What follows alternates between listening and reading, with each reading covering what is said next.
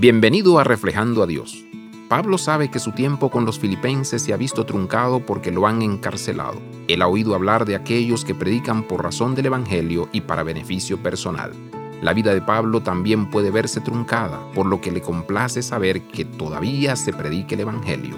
Sin embargo, sus propias motivaciones para el Evangelio quedan claras. Él desea que Cristo sea glorificado si Pablo vive o muere. Desde su conversión, la vida de Pablo se ha dedicado al Evangelio de Cristo. Ahora que su muerte puede ser inminente, espera que la iglesia comparta su convicción y su conducta con la misma pasión por el Evangelio.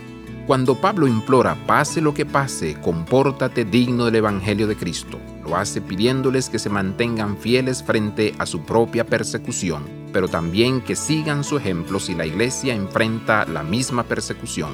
La vida cristiana es dada por Dios y luego de vuelta a Dios al servicio de Cristo, quien murió para que la vida cristiana pueda compartir en la eternidad. Abraza la vida de santidad.